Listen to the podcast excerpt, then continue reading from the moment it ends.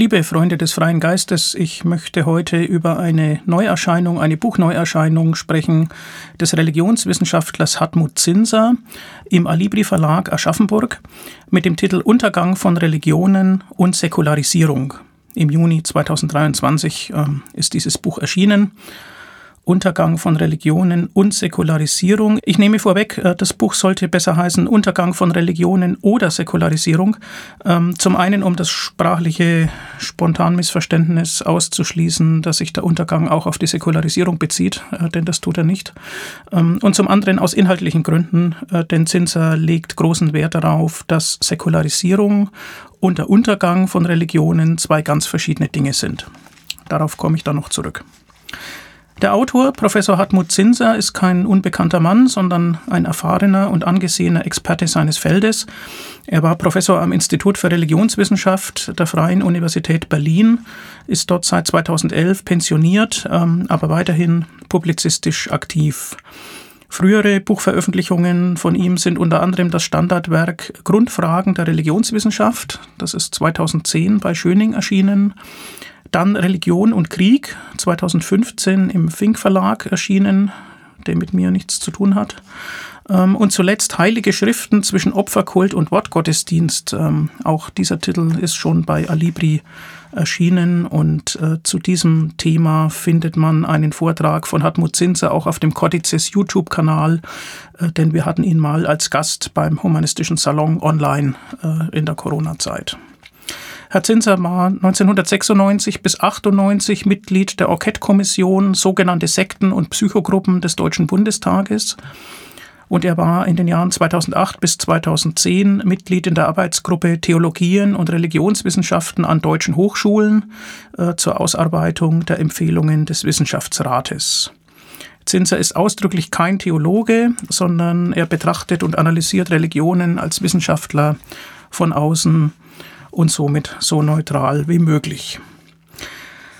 Nun, wie ist das Buch aufgebaut? Das ist erfreulich dünn, nur 140 Seiten inklusive einiger Abbildungen. Es hat sechs Kapitel, einen Exkurs, der quasi das siebte Kapitel ist, sowie ein Vorwort und ein Nachwort. Ich fasse im Folgenden den Inhalt zusammen und kommentiere ihn gelegentlich ein wenig, äh, denn es gibt doch ein paar Stellen, zu denen man sich äh, bewusst eine Meinung bilden sollte, insbesondere aus säkular-humanistischer Sicht. Im Vorwort weist Zinser darauf hin, dass sich Religionswissenschaftler eher selten mit dem Untergang oder dem Verschwinden von Religionen beschäftigen ähm, und meist eher deren Entstehung und Aufstieg untersuchen oder auch lieber Kontinuitäten und Transformationen zwischen religiösen Äußerungsformen aufspüren und manchmal sogar behaupten, Religionen könnten gar nicht untergehen, sondern sich nur ineinander transformieren, also ihre Gestalt ändern. Dem stimmt Zinser nicht zu. Er widmet sich hier also sozusagen bewusst einem Außenseiterthema seiner Zunft und das nicht zum ersten Mal. Äh, bereits 1986 ist ein Buch von ihm zum Thema erschienen, auch damals schon unter dem Titel Der Untergang von Religionen. Zinser schreibt nicht unsympathisch, er betrachte seine Überlegungen als vorläufig und als Anstoß für weitere Forschungen. Ja, er ist eben Wissenschaftler. Kapitel 1 dreht sich um die Frage, warum hat die Religionswissenschaft sich eher selten mit dem Untergang von Religionen befasst ja, nun, die Fachliteratur zum Thema ist offenbar tatsächlich sehr dünn. Außer seinem eigenen Band von 1986 ist im Wesentlichen äh, nur ein Sammelband zu diesem Thema erschienen, und zwar 2020 von Stausberg und anderen herausgegeben, erfahren wir da. Und äh, Zinser weist darauf hin, dass es ähm, zwei Ausnahmen gibt, ähm, sich nicht damit zu befassen, also zwei ja, zwei Felder, in denen dann doch von einem Untergang die Rede ist, nämlich traditionell zunächst mal beim Untergang der antiken griechischen und römischen Religionen. Äh, das ist tatsächlich immer wieder ähm, ja, wissenschaftliches Thema gewesen. Allerdings stellt man hierbei fest, ähm, dass das vor allem äh, aus Sicht der späteren, der siegreichen Religion äh, betrieben wurde. Daher kommt das Interesse und das war natürlich das Christentum. Und dann kann man rückblickend fragen, ähm, was lebt denn dann dort in welcher Form weiter, welche Kulte, welche Feiertage, welche Bezeichnungen und so weiter. Ähm, das heißt, ja, das Abgestorbene wird bloß als Vorläufer des Späteren betrachtet und nicht aus eigenem Recht. Und das ist in anderen Fällen äh, wohl auch häufig so. Außerdem ist die Quellenlage meist schlecht und ähm, dazu schreibt Zinser, die untergehenden Religionen hatten meist keine Kraft und Interesse, das Aufhören ihrer Religion zu dokumentieren. Die jeweils neuen Religionen waren daran nicht interessiert oder haben dies in den letzten Jahren der alten Religionen meist nur unter polemischen Gesichtspunkten aufgezeichnet. Soweit Seite 15. Ja, und speziell in der Vorgeschichte, wenn nur Artefakte äh, vorliegen, aber keine schriftlichen Zeugnisse, ähm, dann wird äh, diesen Gegenständen, die man nicht so richtig versteht, wird ja oft ein religiöser Charakter zugeschrieben, aber da empfiehlt Zinser dann tatsächlich Zurückhaltung in der Interpretation und ähm, also er warnt äh, etwas äh, humoristisch vor dem Spruch, was ich nicht erklären kann, sehe ich als kultisch an. Eine zweite Ausnahme ähm, äh, zum, zum Schweigen über Untergänge äh, sind Säkularisierungstheorien. Da kommt das in gewisser Weise vor. Meist allerdings wird dann nur eine Privatisierung oder Neutralisierung äh, der Religion im öffentlichen Raum tatsächlich besprochen und das ist eben kein Untergang. Das ist tatsächlich etwas anderes.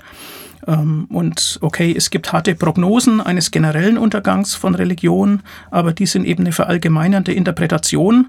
Äh, das sind also äh, spezielle äh, Säkularisierungsprognosen, Säkularisierungstheorien und das ist empirisch aber bisher nicht zu beobachten. Und Zinzer hängt dem auch nicht an. Ähm, allerdings besteht er darauf, dass es einzelne Untergänge von Religionen in der Geschichte durchaus gibt und schreibt dazu sehr schön, nun gibt es aber zahlreiche Religionen, die verschwunden sind und es bedarf einer erheblichen Anstrengung, diese nicht wahrzunehmen. So auf Seite 19. Außerdem weist er noch darauf hin, dass es natürlich kein Einwand gegen diese Fragestellung äh, nach dem Untergang von Religionen ist, wenn man darauf hinweisen wollte, dass die Götter unsterblich äh, sind. Ähm, darauf ist in der Antike wohl öfters hingewiesen worden, denn es geht ausdrücklich nicht um die Untersuchung von Eigenschaften der Götter, sondern es geht um die Vorstellungen der Menschen von ihren Göttern und die daraus folgenden Verhaltensweisen der Menschen. Und das kann man sehr wohl empirisch untersuchen. Dazu gibt es auch äh, ja, eben historische Zeugnisse, vielleicht nicht immer genügend, aber prinzipiell kann es die geben. Und äh, in diesen beiden Zugängen liegt eben der entscheidende Unterschied zwischen Theologie und Religionswissenschaft. Theologen können über Eigenschaften Gottes spekulieren, Religionswissenschaftler können das nicht. Religionswissenschaftler müssen sich äh, das Verhalten und die, äh, die kulturellen Inhalte, die von Menschen erarbeitet werden, anschauen. Kapitel 2 ist der Frage gewidmet, was genau geht eigentlich unter, wenn man vom Untergang einer Religion spricht. Und er diskutiert dann der Reihe nach verschiedene typische Bestandteile ähm, von Religionen, etwa heilige Schriften, ähm, die nicht mehr so geschätzt werden, die nicht mehr ernst genommen werden, aber die bleiben trotzdem präsent, etwa für Philologen, für Historiker, aber dann eben mit anderem Blick. Oder Kulte und Rituale, ähm, denen man keine Bedeutung mehr zuschreibt, äh, die aber ja vielleicht aus Gewohnheit oder zur Unterhaltung irgendwie weiter betrieben werden könnten. Bauwerke und Tempel, die nicht mehr dem ursprünglichen religiösen Zweck dienen, ähm, die aber auch nicht verschwinden, sondern die architekturgeschichtlich zum Beispiel äh, interessant bleiben oder Pilgern, kultische Reisen, wo er darauf hinweist, dass manche bildungsbürgerliche Reise auch schon fast den Charakter eines Kults angenommen hat und gleichwohl ist es was anderes als innerhalb einer lebendigen Religion. Oder auch Statuen, äh, die weiterhin verehrt werden, aber eben eher als Kulturgegenstände, als, ähm, ja, als Bestandteil von Museen. Ähm, nicht als Götterstatuen, nicht als Symbol äh, von etwas, an das man in einem religiösen Sinne glaubt. Es geht also bei all diesen Bestandteilen äh, lebendiger Religionen darum, dass sich die Einstellung zu ihnen ändert. Äh, das äh, macht er als das Wesentliche aus. Und ähm, er verweist auf den Soziologen Emil Durkheim, ähm, von dem der Gedanke stammt, Religionen bilden wesentlich eine soziale, moralische und solidarische Gemeinschaft. Also das ist das, worauf sich ja sozusagen die, die Gläubigen oder die der Religion anhängen, irgendwie verständigt haben. Er diskutiert auch, ob es eine individuelle Religion geben kann und ähm, ob man nicht die Einstellungen Einzelner ähm, abhängig von ihrem Inhalt auch als Religion bezeichnen kann und verwirft es allerdings eher. Er schreibt dazu, Seite 29, in etlichen Religionen gab und gibt es Menschen, die einen individuellen und privaten Weg zu Heil und Erlösung suchen, wie Eremiten und Mönche. Doch sind solche individuellen Wege eingebettet in die Vorstellungen einer kollektiven Religion, ohne die dieser Sonderweg nicht einmal denkbar ist. Sie bilden keine eigene Religion. Zu einer solchen werden die Sonderwege erst, wenn sie, wie zum Beispiel der Buddhismus, eine Gemeinschaft bilden. Also, er arbeitet heraus, ähm, dass die Gemeinschaft äh, das Entscheidende ist und fasst es dann äh, zusammen, Seite 31. Ich möchte auf der Basis meiner im Folgenden dargestellten Untersuchungen im Anschluss an Günter Kehrer den Vorschlag machen, von Untergang einer Religion zu sprechen, wenn die moralische und solidarische Gemeinschaft, die gesellschaftlich eine Religion konstituiert, handlungsunfähig geworden ist und nicht mehr besteht. Dies ist in der Regel kein plötzlicher Vorgang, sondern ein langsamer und schleichender. Eher nur in Ausnahmen gibt es einen plötzlichen Untergang, wenn zum Beispiel die Anhänger der alten Religion ausgerottet oder sie einer Zwangskonversion unterworfen werden. Also soweit dieses Zitat, er hat damit ein Stück weit geklärt und die Voraussetzung für seine Untersuchung geschaffen, ähm, was eigentlich mit dem Untergang einer Religion gemeint ist. In Kapitel 3 geht es dann um neue religiöse Bewegungen, mit denen sich Zinser ja ausgiebig beschäftigt hat. Er weist darauf hin, dass die oft äh, kurzlebig waren und sind, äh, was daran liegt, dass die Anhänger halt in einer bestimmten Lebensphase dem nur zusprechen und dann, wenn sich ihre soziale Wirklichkeit ändert, äh, sie oftmals die Antworten dieser kleinen Gemeinschaften oder eines Gurus dann doch als unzureichend empfinden und sich wieder abwenden. Ähm, er weist darauf hin, dass Religion auf einem Markt zu etwas Relativem wird. Und äh, in modernen Gesellschaften haben wir ja tatsächlich eine Vielfalt religiöser Angebote und in diesem Sinne einen Markt. Ähm, und Zinser weist darauf hin, äh, dass sich insofern der Untergang von religiösen Bewegungen von einem Untergang von Religionen unterscheidet. Und er will ja den Untergang von Religionen untersuchen und nicht nur von religiösen Bewegungen. Und ähm, ja, da hat man eben jetzt ganz andere Voraussetzungen in der Moderne ähm, mit Religionsfreiheit. Das war früher nicht so. Ähm, früher konnten äh, die Anhänger abweichender Ideen eben abgestraft und ausgegrenzt werden. Und äh, er bringt als frühes Beispiel das Konzil von Nicäa im Jahre 325 ähm, wo es ja um die Frage ging, ob Jesus ähm, Gott ähnlich oder Gott gleich ist. Und äh, da waren also die Homoiusianer und die Homusianer. Also die unterscheiden sich um ein Jota. Ähm, Homusios heißt Gott gleich und Homoiusios heißt Gott ähnlich. Also ähm, Homoios ist ja ähnlich, ne? also in Fremdwörtern mit Homeo oder so, da steckt das eben drin. Und äh, die beiden waren sich nicht grün und äh, die Homoiusianer waren den Homusianern unterlegen. Also seither ist dogmatisch festgestellt, dass Jesus nicht nur Gott ähnlich ist, sondern Gott gleich. Und das wurde damals eben machtförmig ausgespielt und ähm, hat tatsächlich dann äh, zum, zum Untergang der anderen Denkweise geführt. Aber es waren eben ganz andere Voraussetzungen und äh, das möchte er unterschieden haben. Ein Untergang von Religionen unter staatsreligiösen Verhältnissen sieht eben völlig anders aus als unter den Bedingungen eines Marktes von Religionen, wie er sich nach Verkündigung der Religionsfreiheit herausgebildet hat. In Kapitel 4 bringt Zinser Beispiele für Untergänge und Verschwinden von Religionen aus der Geschichte. Ähm, das hat 13 Teilkapitel, ähm, die kann ich jetzt nicht alle wiedergeben, sondern ich kann es nur knapp umreißen. Das erste Teilkapitel ist dem Ende der antiken Religionen äh, gewidmet. Da war es ja so, dass der Kaiser zugleich Pontifex Maximus und damit ähm, Repräsentant der Staatsreligion war.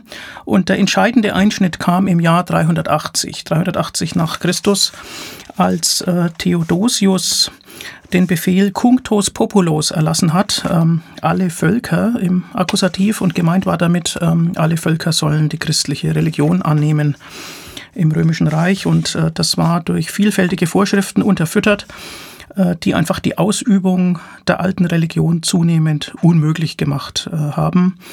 Ähm, also hier Seite 45 wird ausgeführt, dass sich die Maßnahmen erstens gegen die Kulte richteten, sowohl die öffentlichen als auch die privaten im Haus. Zweitens wurde den Tempeln und Priestern die Finanzierung des aufwendigen Kultes durch Enteignung der dafür eingerichteten Stiftungen entzogen und alle öffentlichen Gelder für den Kultus ähm, und den Unterhalt der Tempel und Kosten der Opfer und so weiter gestrichen.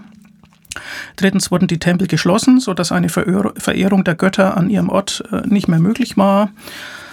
Äh, die alte Religion wurde mit diesen Maßnahmen aus dem öffentlichen Leben verbannt. Viertens richteten sich die Verbote auch gegen private Formen der Verehrung. Ähm, die war zum Teil mit strengen Strafen äh, belegt. Ähm, sogar Eigentümer eines Grundstücks, auf dem ein Opfer und andere religiöse Aktionen abgehalten worden waren, konnten bestraft werden. Und fünftens wurden die altreligiösen Feste verboten, ähm, die wie die meisten Feste mit Opfern und dem gemeinsamen Verzehr des Opferfleisches verbunden waren. Und dann wurden zwar einige Feste weiter abgehalten, aber eher so zur Volksbelustigung. Das hat also keinen religiösen Inhalt äh, mehr gezeigt. Und schließlich sechstens wurden die Tempel und andere Gebäude der allgemeinen Benutzung übergeben und damit entweiht und äh, die Übergabe dieser Gebäude an die Götter aufgehoben. Die waren also nicht mehr der alten Religion gewidmet und wurden dann äh, je nach Gegend und nach Situation teilweise auch als Steinbruch verwendet. Und ähm, ja, insofern ging auf diese Weise unter staatlichem Druck, äh, muss man sagen, die alte Religion der Römer zugrunde. Zinser weist darauf hin, dass es zwar einzelne Versuche der Verteidigung des Wiederauflebens der alten Religion gegeben hat, äh, das waren aber ja, überwiegend äh, gebildete Menschen der Oberschicht, die dafür eingetreten sind und es hat sich ähm, keine Volksbewegung entfaltet, sondern die breite Masse ist dann äh, zunehmend dem Christentum gefolgt. Es hat die Idee einer Libertas Religionis gegeben bei Tertullian im zweiten und dritten Jahrhundert, also einer Religionsfreiheit schon in der Antike, aber die sah man dann äh, nach Machtübernahme durch das Christentum in der Libertas Ecclesiae verwirklicht, also in der Freiheit, die die Kirche selbst äh, bedeutet hat. Tja, und damit war die Religionsausübung festgelegt. Ja, dann das zweite Beispiel ist das Ende des arianischen Christentums bei den Germanen. Ähm, da muss man dazu sagen, dass es ähm, Arianer gab. Das geht auf Arius zurück. Also mit dem Adjektiv arisch muss man ja vorsichtig sein, aber es gab äh, den Arius, gestorben 336. Das war ein ehrenwerter Mann, der hat eine Minderheitenströmung im Christentum vertreten, ähm, nämlich, ähm, dass Jesus ähm, der vor der Schöpfung geschaffene Sohn sei und er sei dem Vater untergeordnet und er sei vom Vater verschieden und er bedürfe als Geschöpf selbst der Erlösung. Und daraus wurde gefolgert, dass er die Menschheit nicht erlösen könnte, sagte Arius. Und äh, das kam äh, bei manchen Germanen gut an, unter anderem, weil ein Missionsbischof, äh, Wulfila, der war offenbar ein Arianer, und äh, das hat sich dann also bei den Goten und bei den Langobarden und bei den Vandalen äh, irgendwie festgesetzt. Aber letztlich wurden die dann halt besiegt äh, in folgenden Kriegen und äh, insbesondere durch Karl den Großen. Und damit ist auch diese arianische Variante wieder verschwunden. Ein dritter Punkt ist das Verschwinden des Christentums aus Nordafrika. Ähm, dort waren auch Arianer, weil nämlich die Vandalen dort Eroberungen hatten und die haben das dann mitgebracht. Und äh, nun ja, die waren also weder von Rom noch von Konstantinopel äh, wohl gelitten. Da gab es schon Reibereien und dann wurde Nordafrika ja von, ähm, vom Islam erobert, arabische Eroberung. Und äh, so bis circa 1100, äh, schreibt Zinser, war dann das Christentum dort verschwunden. Weitere Beispiele sind äh, das Verbot des Polytheismus im Islam. Das gab es wohl als Minderheitenströmung zeitweise, ist dann aber untergegangen.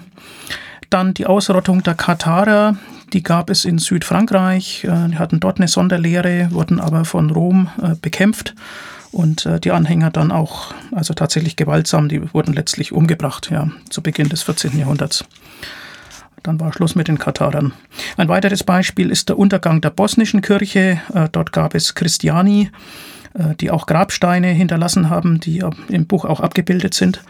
Und ähm, dort ist es aber auch ähm, ja, islamischen Herrschern gelungen, Randbedingungen zu schaffen, die die Konversion äh, zum Islam attraktiv erscheinen ließen, sodass dann es ab dem 17. Jahrhundert keine bosnische Kirche mehr gab. Ein weiteres Teilkapitel, wichtig und naheliegend natürlich, ist ähm, den Auswirkungen der Französischen Revolution äh, gewidmet. Ähm, man fasst ähm, religionsfeindliche Aktivitäten im Nachhinein in dem Schlagwort Dechristianisation äh, zusammen. Und äh, da gab es ja philosophische Vorläufer, die scharfe Religions- und Kirchenkritik äh, geübt hatten. Und in diesem Teilkapitel wird dann aber betrachtet, ähm, welche Maßnahmen tatsächlich ergriffen wurden. Es hatte ja am 26. August 1789 äh, die Erklärung der Menschenrechte gegeben. Und ähm, da war allerdings das Recht der Freiheit der Religion und des Kultes ebenfalls dabei. Aber dann am 2. November 1789 wurden Land und Eigentum der Kirche nationalisiert. Also es wurde das Kirchenvermögen äh, verstaatlicht und äh, die Besoldung äh, des Pfarrpersonals übernahm dann der Staat. Im Gegenzug äh, mussten die Pfarrer einen Eid auf die republikanische Verfassung leisten, was in der Folge ja fast zu einer Kirchenspaltung geführt hat, weil den Eid nicht alle geleistet haben, sondern nur etwa die Hälfte und andere haben ihn verweigert. Also es gab dann sozusagen zwei katholische Kirchen, eine konstitutionelle und eine andere, die sich nach wie vor äh, am Papst in Rom orientiert hat. Zu den Maßnahmen, äh, die listet äh, Zinser auf, sind also hier die finanziellen äh, Maßnahmen und er schreibt dann, als nächstes ist eine Enteignung der Kirchen festzustellen. Die Pfarrer konnten zwar noch in einigen die Messe lesen, bis die Kirchen gänzlich geschlossen und später für den Kult der Vernunft und des höchsten Wesens umgewidmet wurden. Damit verlor die Kirche die Gebäude zur Durchführung des Gottesdienstes und äh, diese wurden in Privaträume gedrängt. Zugleich wurden Prozessionen und andere Veranstaltungen der Kirche in der Öffentlichkeit verboten. Die Kleriker durften ihre Amtskleidung nicht mehr in der Öffentlichkeit, sondern nur noch bei der Ausübung ihres Amtes in den Kirchen und anderen Räumen tragen. Weitere Maßnahmen der Dechristianisation sollten das Christentum aus der Öffentlichkeit drängen, wie die Umbenennungen von Straßen und Ortschaften, die Beseitigung von Kreuzen an öffentlichen Wegen und häufig auch von den Kirchturmspitzen. Die Kirchen sollten nicht mehr als christliche Gebäude erkennbar sein. Die Kirchenglocken wurden für den Kanonenbau beschlagnahmt. Damit wurde die akustische Präsenz des Christentums zurückgedrängt. Ebenso wurden die Edelmetalle der Kirchen beschlagnahmt ähm, also soweit auf Seite 59. Und dann ähm, wird weiter geschildert die Einführung des Revolutionskalenders, ähm, womit gewissermaßen unterschwellig, aber automatisch eine Neuordnung äh, des Alltagslebens äh, verbunden war. Okay, das waren also äh, harte Maßnahmen. Allerdings gab es in der Fläche in Frankreich dagegen auch Widerstand, ähm, insbesondere von Frauen, äh, die an ihrer gewohnten Religion festhalten wollten. Und ähm, naja, auch Napoleon äh, wollte dann irgendwie Ruhe im Karton haben und ähm, dann hat man halt versucht, das Ganze wieder zusammenzuführen. Es wurde letztlich 1801 ein Konkordat äh, geschlossen und äh, die Dechristianisation äh, kam damit an ein Ende. Zinser weist darauf hin, ähm, dass diese Vorhaben eigentlich von Anfang an mit ihren eigenen Grundsätzen in Widerspruch standen, denn es gab ja eine garantierte Religionsfreiheit äh, in den Menschenrechten sozusagen auf dem Papier. Und diese Maßnahmen, die zeugen nun nicht gerade von Freiheit. Und außerdem hatten die Revolutionäre, meint Zinser, keine Antworten auf viele Fragen der Menschen zu Tod, Vergeblichkeit und Zufall. Und ja, da erwarten die Menschen eben Angebote. Und er schreibt dann noch so schön, die Einführung von Märtyrern der Revolution als Heilige übersieht einen wesentlichen Unterschied, denn ein katholischer Heiliger kann zur Hilfe aufgefordert werden und für ihn werden für Leistungen auch Gaben gebracht. Davon ist bei Revolutionsheiligen nichts berichtet. Zitat Ende. Das stimmt natürlich. Ähm, ob die Heiligen dann am Ende helfen, bleibt sicher der Bewertung der Gläubigen überlassen. Ein weiteres Beispiel ist die Bekämpfung des Christentums in der russischen Revolution und in der Sowjetunion. Ähm, da wurde der Religionsunterricht verboten, die Geburts- und Eheregister wurden verstaatlicht. Das Dekret des Rates der Volkskommissare vom 22. Januar 1918 sah eine strikte Trennung von Staat und Kirche vor. Glaubensgemeinschaften wurden zu Privatvereinigungen, die keinen Besitz haben durften und so weiter. Das hört sich auch alles äh, recht streng an. Ähm, allerdings gab es Strategiewechsel äh, hier und da. Manchmal wurde die Kirche dann erstaunlicherweise auch wieder unterstützt. Ähm, sehr plausibel ist das 1941, als äh, die Kirche Stalin die Unterstützung im Kampf äh, gegen den Angriff der Deutschen angeboten hat und er hat diese Unterstützung gerne angenommen. Es kam dann später unter Khrushchev wieder zu erneuter Repression, aber es war in gewisser Weise ein ein Hin und Her und ähm, keine wirklich durchgängige Bekämpfung, die zum völligen Verschwinden ähm, der orthodoxen Kirche geführt hätte, sondern äh, die war also stark eingeschränkt ähm, über Jahrzehnte, bestand aber weiter, ist also nicht untergegangen. Ein weiterer Punkt ist die Kirchenpolitik der DDR, äh, die unter dem Stichwort verordnete Entkirchlichung äh, abgehandelt wird. 1954 ähm, wurde ja die Jugendweihe äh, eingeführt, ähm, sozusagen explizit um äh, Konfirmation und Firmung abzulösen. Der Staat hat die Zahlungen an die Kirchen 1953 auf ein Drittel reduziert und 1956 den Einzug der Kirchensteuer eingestellt. Ähm, allerdings wurde dann, da gab es mehrere Auffassungen wohl in der SED, wurde also da nicht ein Kirchenkampf äh, bis zum bitteren Ende ähm, fortgeführt, sondern 1960 hat äh, Walter Ulbricht dann ähm, sich so geäußert, dass man also jetzt den Kirchen eigentlich keinen Untergang bereiten wolle, sondern die sollen eher am Sozialismus mitarbeiten aus ihrer Sicht. Und nach 1961 erklärte die SED, dass das Absterben von Religion auf unbestimmte Zeit verschoben sei. Ähm, was ich etwas kurios finde, aber gut, immerhin, das hat äh, den Kirchen äh, wohl das Überleben gerettet.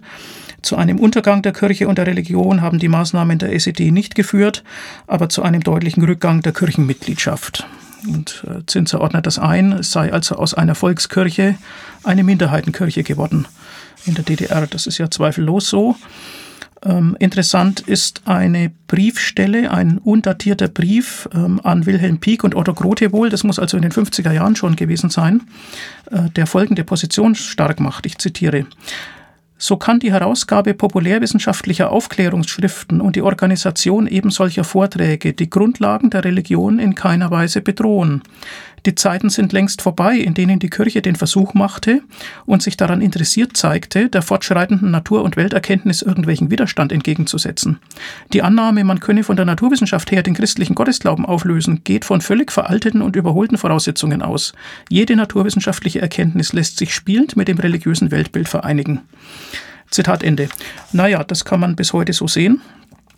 Ähm, wenn man theologischen Erklärungen äh, genügend fantasiereichen Spielraum bietet. Und das ist wohl offenbar auch damals schon so äh, gesehen worden. Also auch hier eine Schwächung, ein ähm, ja wohl Rückzug äh, der Kirche, ein erzwungener Rückzug, aber kein Untergang der Religion. Ja, im vierten Kapitel werden dann noch ähm, vier weitere Aspekte angesprochen. Ich nenne sie nur. Ähm, das ist der Untergang des Aranda-Totemismus. Äh, das sind Auffassungen, die es in Australien äh, gegeben hatte und äh, die allerdings dann durch die Modernisierung der Lebens- und Arbeitsverhältnisse ja, einfach überholt wurden und aufgegeben wurden. Dann Beispiele, ähm, wo friedliche Mission und Konversion, also Übertritt zum Glauben, in dem Fall zum christlichen Glauben, einfach zum Untergang von alten Riten und Vorstellungen geführt hat, etwa in Papua-Neuguinea. Insofern auch wiederum Wandel der Lebensverhältnisse und Einfluss christlicher Missionare.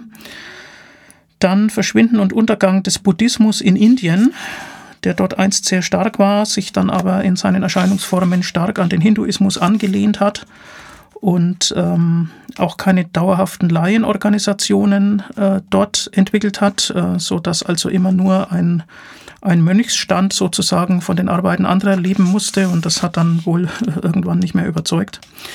Und schließlich wird noch angesprochen das Problem eines Verschwindens der Religion durch Auswanderung, insbesondere äh, der Christen im Libanon.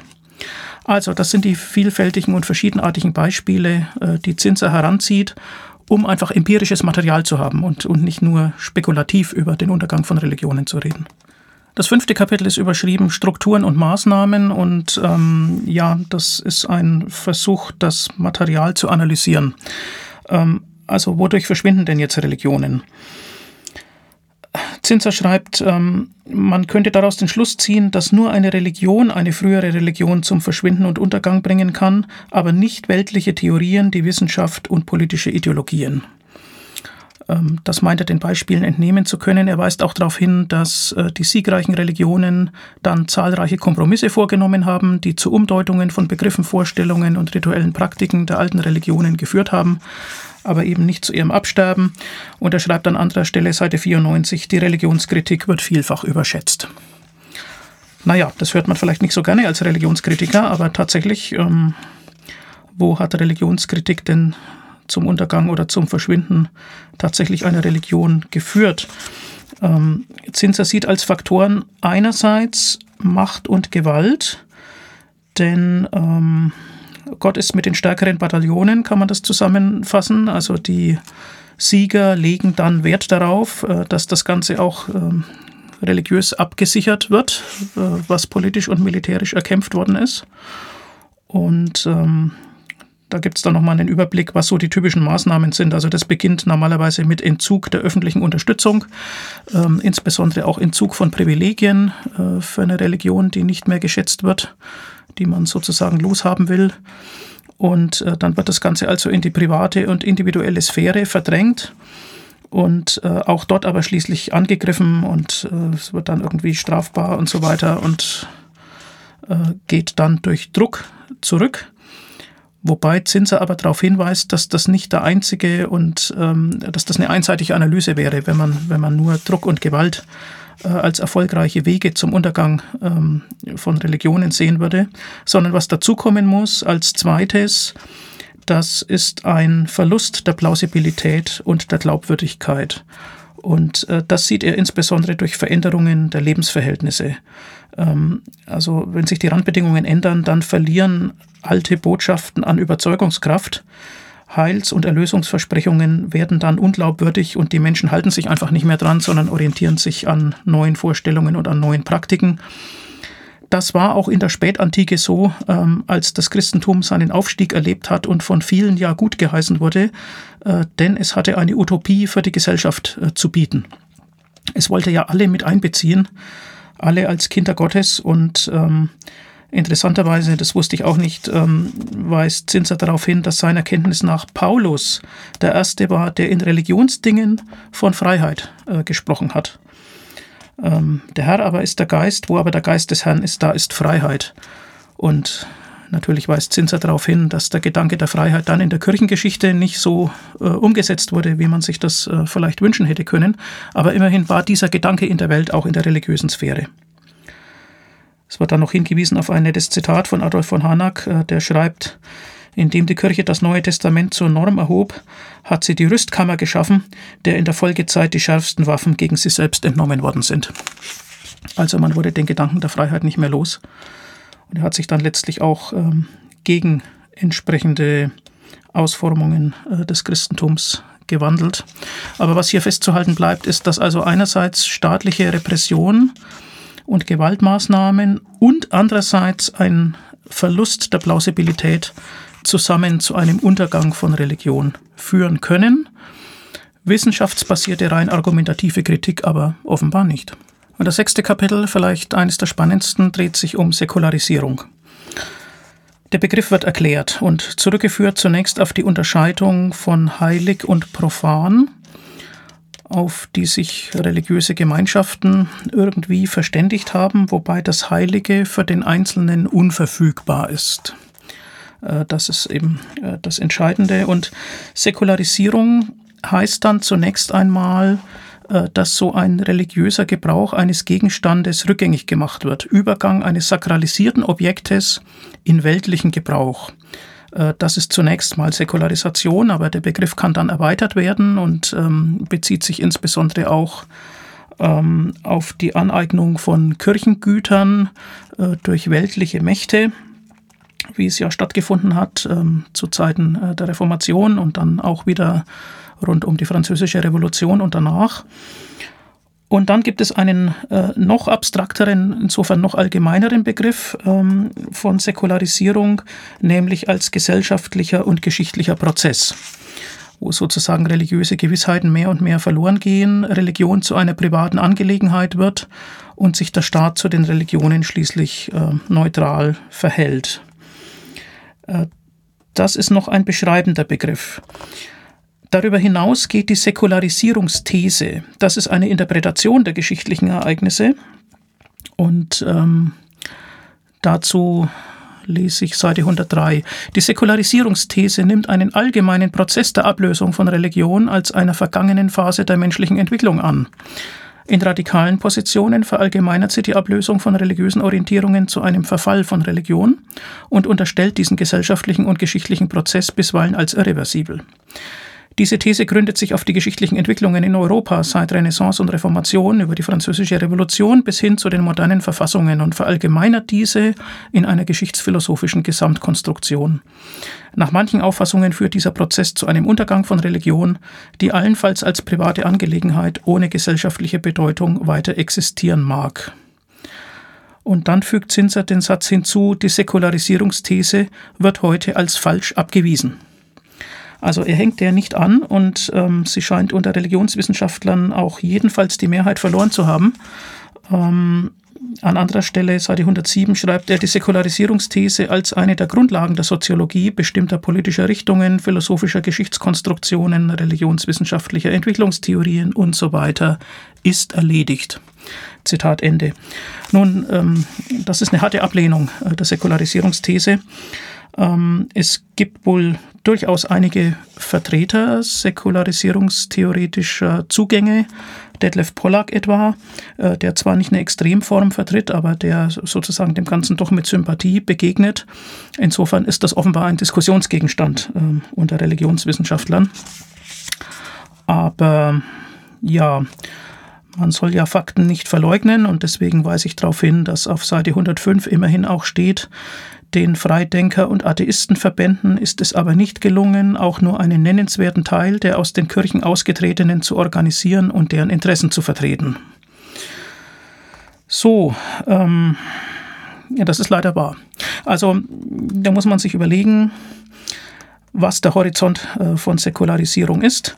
In der Tat, ähm, stimmt dieses Absterben religiöser Bindungen für weite Teile der Welt nicht. Es gibt ja nicht nur Europa, äh, man muss auch in andere Teile der Welt schauen. Und außerdem ja, gibt es eben Prozesse der Individualisierung und der Pluralisierung und auch im Verhältnis des Staates zur Religion, etwa in Deutschland, ähm, nur eine hinkende Trennung und keine vollständige Trennung. Insofern sind diese Prozesse entweder noch auf dem Weg, ähm, ja, oder sie treten vielleicht einfach nicht in der Schärfe ein, in der das harte Varianten der Säkularisierungsthese vorausgesagt haben. Damit setzt sich hier also Zinser auseinander und ich denke, dazu ja, muss man sich eine eigene Meinung bilden, welche Ziele man denn da verfolgt oder inwieweit man äh, mit dem erreichten Status quo der Aufklärung in Europa schon zufrieden ist. In einem Teilkapitel und äh, dann im Exkurs am Schluss setzt sich Zinser mit dem Begriff Postsäkularismus und Postsäkularität auseinander. Und es wird sehr klar, dass er dieses Konzept nicht mag.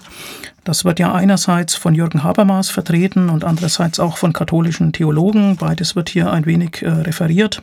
Und ähm, die Bezeichnung scheint äh, darauf zurückzugehen, dass man meint, äh, gegen einen übertriebenen Säkularismus ähm, gewisse legitime Rechte der Religion äh, wieder stark machen zu können. Deswegen dann Postsäkularität oder Postsäkularismus. Insbesondere sollen Beiträge äh, der Religion äh, zum, ja, zu, zum Gelingen des öffentlichen Lebens eben in säkularer Sprache ähm, ernst genommen werden und in den gesellschaftlichen Diskurs einfließen. Und äh, sozusagen die, die Religiösen sollen auch ihr Recht äh, im Staat erhalten. Allerdings äh, schreibt dann äh, Zinser recht äh, pointiert, ich würde diese Position nicht Postsäkularismus nennen, sondern als Verwirklichung der Säkularisierung ansehen, weil er unter Säkularisierung ja versteht Trennung von Staat und Kirche, aber natürlich bei Gewährung von Religionsfreiheit. Also insofern können Religionen durchaus eine Ressource der Kritik ähm, an bestehenden Verhältnissen sein, äh, wie Habermas meint. Aber Zinser schreibt, von der Konfliktlage her müsste man eigentlich von postdemokratisch oder postrechtsstaatlich sprechen, äh, wenn man da ernsthafte Probleme unseres Gemeinwesens benennen will und eigentlich nicht von postsäkular, weil das irgendwie nicht der Punkt ist. Ja, ich komme zum Ende und ähm, ich lese vielleicht einfach den Schluss des Buches ähm, der dann nochmal politisch wird. Seite 126. Auf jeden Fall aber sollte man die alten mittelalterlichen Rechte und feudalistischen Privilegien der Kirche nicht verallgemeinern und hier neu auftretenden Religionsgemeinschaften verleihen, sondern eine neue Form für diese finden. Der Status einer Körperschaft des öffentlichen Rechts und damit die Funktion einer Art Staatsorgan sollte nicht weiter an Religionsgemeinschaften vergeben werden. Es erscheint widersinnig, Organisationen mit staatlichen Privilegien auszustatten, die nicht die Normen des Grundgesetzes anerkennen oder sogar bekämpfen. Wir brauchen eine wehrhafte Religionsfreiheit, die unser Grundgesetz verteidigt, wie wir eine wehrhafte Demokratie haben. Unter Berufung auf Religion und Religionsfreiheit dürfen die für alle geltenden Regelungen und Gesetze nicht umgangen oder ausgesetzt werden. Für eine Änderung und eine neue Form des Verhältnisses zwischen Staat und Religion spricht auch, dass in der EU fast alle Staaten ein unterschiedliches, aus ihrer Geschichte herrührendes Kirchenrecht haben. Wenn wir nicht hinnehmen wollen, dass Europa ein Land der Konfessionen und Religionen bleibt, ist damit eine Angleichung dieser verschiedenen Kirchenrechte in einem neuen europäischen Religionsrecht geboten. Zitat Ende. Und äh, das klingt natürlich sehr verträglich auch mit Forderungen des Zentralrats äh, der Konfessionsfreien. Und ähm, Zinser weiß, warum er das schreibt. Er hat äh, vorher darauf hingewiesen, äh, dass sich die Religionen in dem, was sie dann vertreten in der Gesellschaft, ähm, keineswegs einig sind.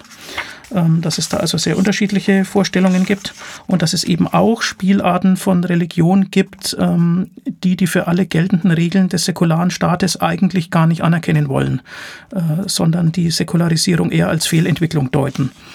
Und ähm, ja, dem will er natürlich dann kein Forum und keine weiteren Entfaltungsmöglichkeiten bieten, sondern in diesem Sinne ist die Säkularität des Staates dann sehr wohl eine verdiente Frucht der Aufklärung.